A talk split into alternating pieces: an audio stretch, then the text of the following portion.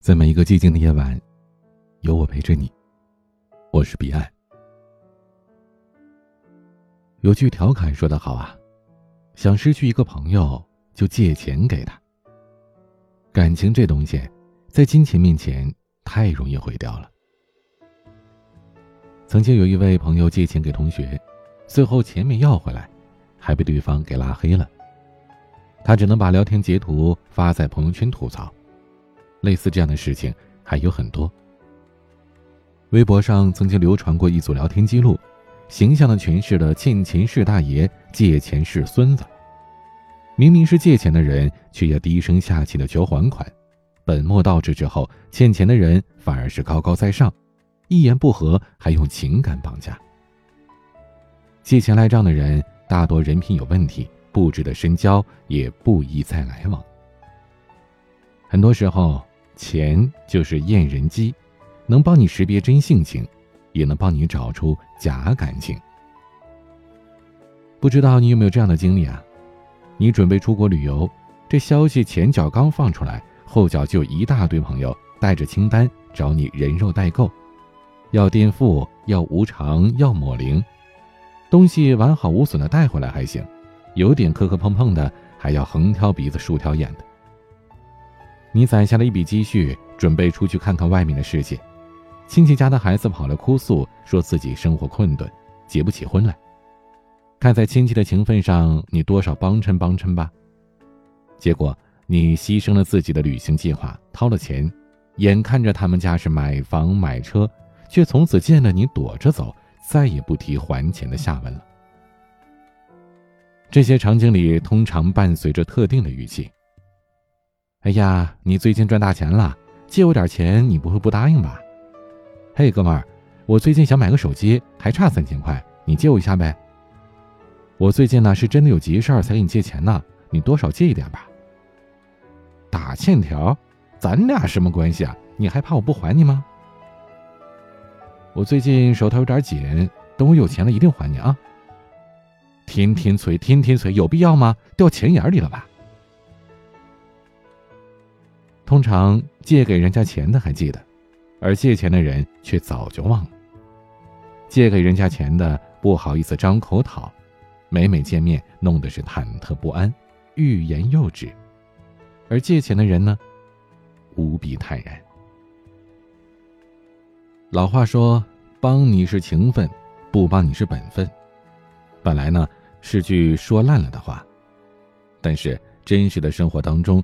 该收钱的小心翼翼、唯唯诺诺，可该还钱的却趾高气昂。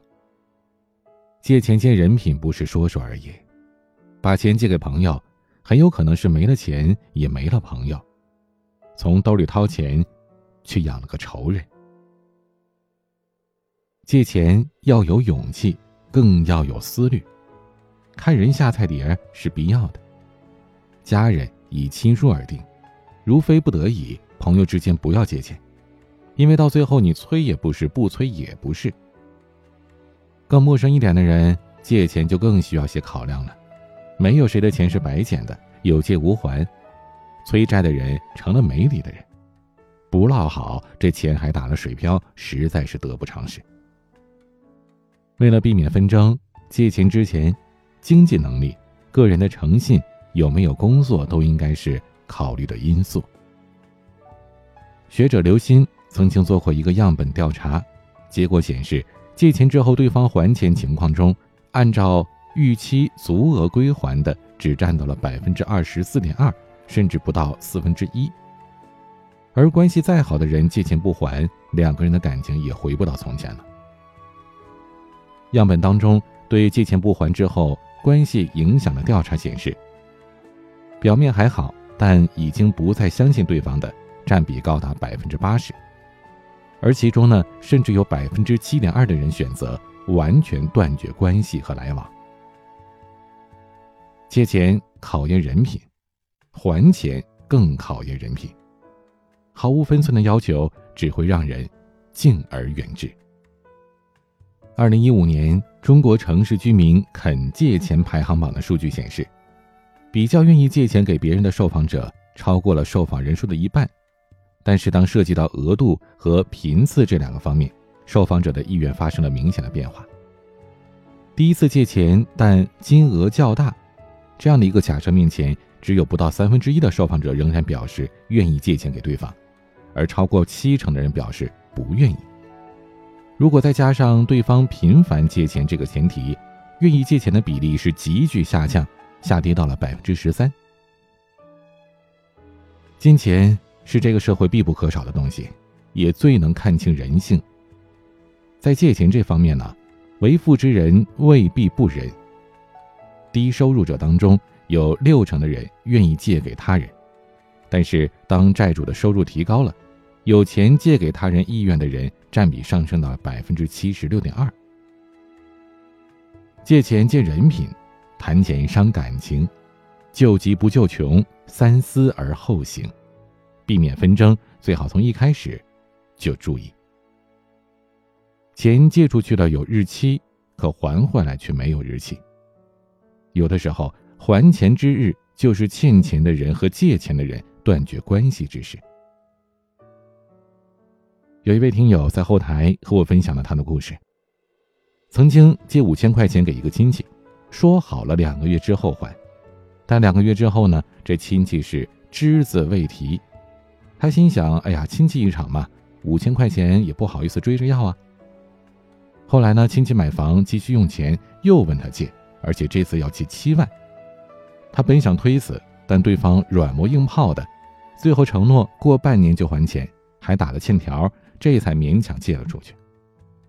可谁知道半年之后，亲戚对还钱的事儿一点也不上心，他打电话、登门拜访，明说暗示都不管用。这位听友吐槽说：“关键那个亲戚啊，过得比自己还好呢。”有房有车有老婆，老婆背的包都是奢侈品。那一刻，他觉得无比讽刺，因为自己的女朋友还和他一起为了婚房努力，为了攒钱，连漂亮的衣服都不舍得买。实在没办法了，这位听友就想让自己的父母去帮忙把钱要回来，想着老人家的面子，对方好歹得给吧。结果呢，那亲戚是当场翻脸了。说不就七万块钱吗？还把老人家叫来催。你和你女朋友都在大公司上班，怎么这么抠门？七万块钱不就你们俩三个月的工资吗？真小气！看见了吗？欠钱的此刻反而是有了底气，指责借钱的抠门。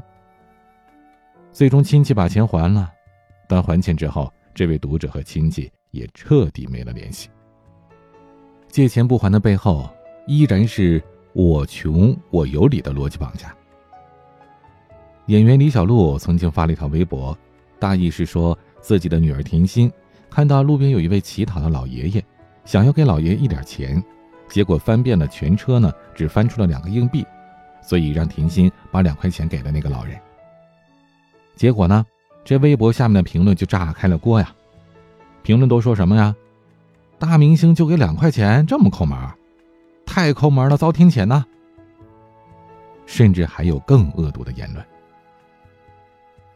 诸如对李小璐的恶骂，或者天津爆炸案时逼捐马云，都是秉持着“我弱我有理，你富你活该”的强盗逻辑，就仿佛那有钱人的钱都是大风刮来的。上大学的时候，一个宿舍的室友之间经常互相的带饭。一顿饭就七八块钱，也不算贵。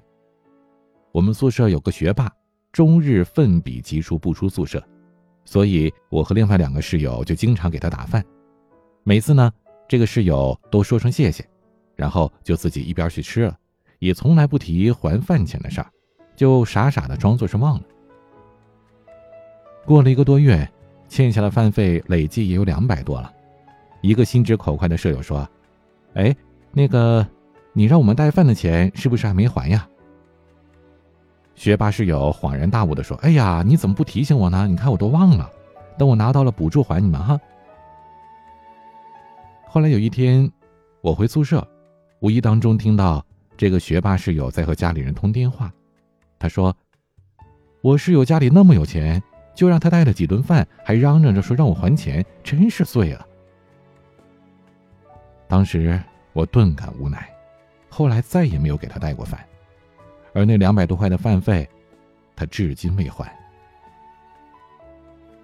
前阵子同学聚会见到他，我们淡淡的寒暄，但这件小事一直膈应着，让我很难再把他当做亲密的大学同窗了。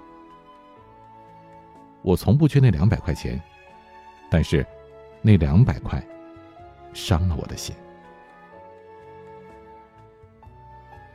生活当中那些借钱不还的人，也是把穷、把弱当做了资本，最后成了终日里以穷作为借口的无赖。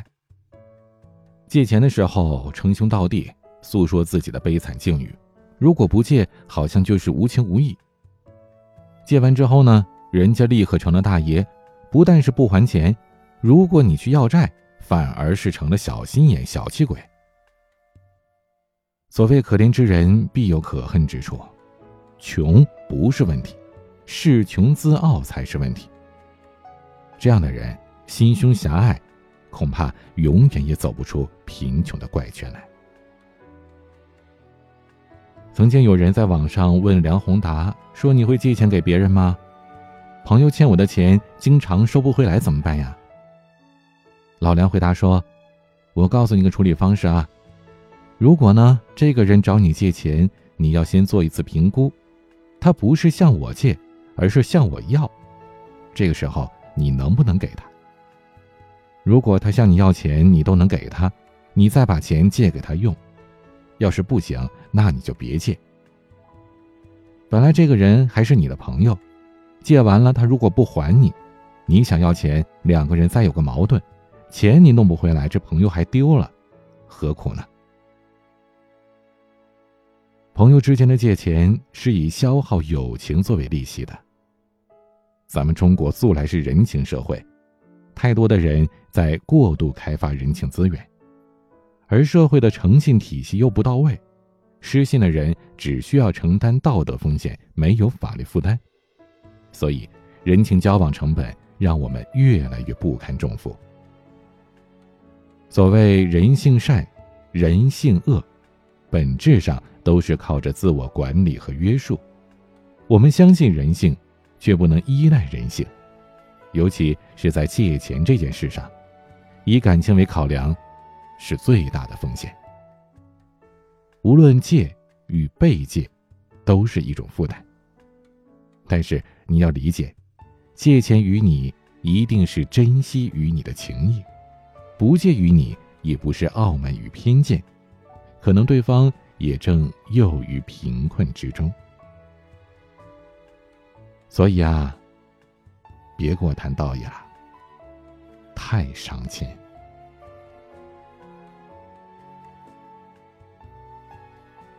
今天的玩具，程璧演唱的。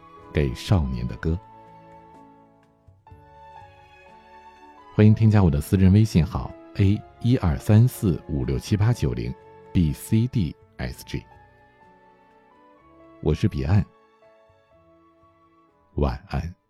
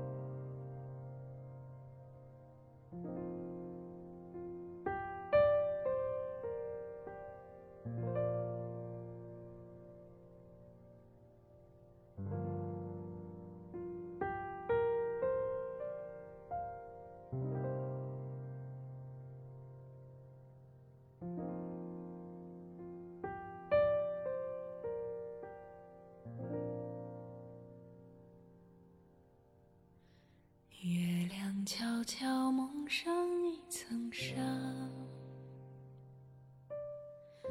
夜云悄悄拢起呀。曾经年少的我。曾经痴心。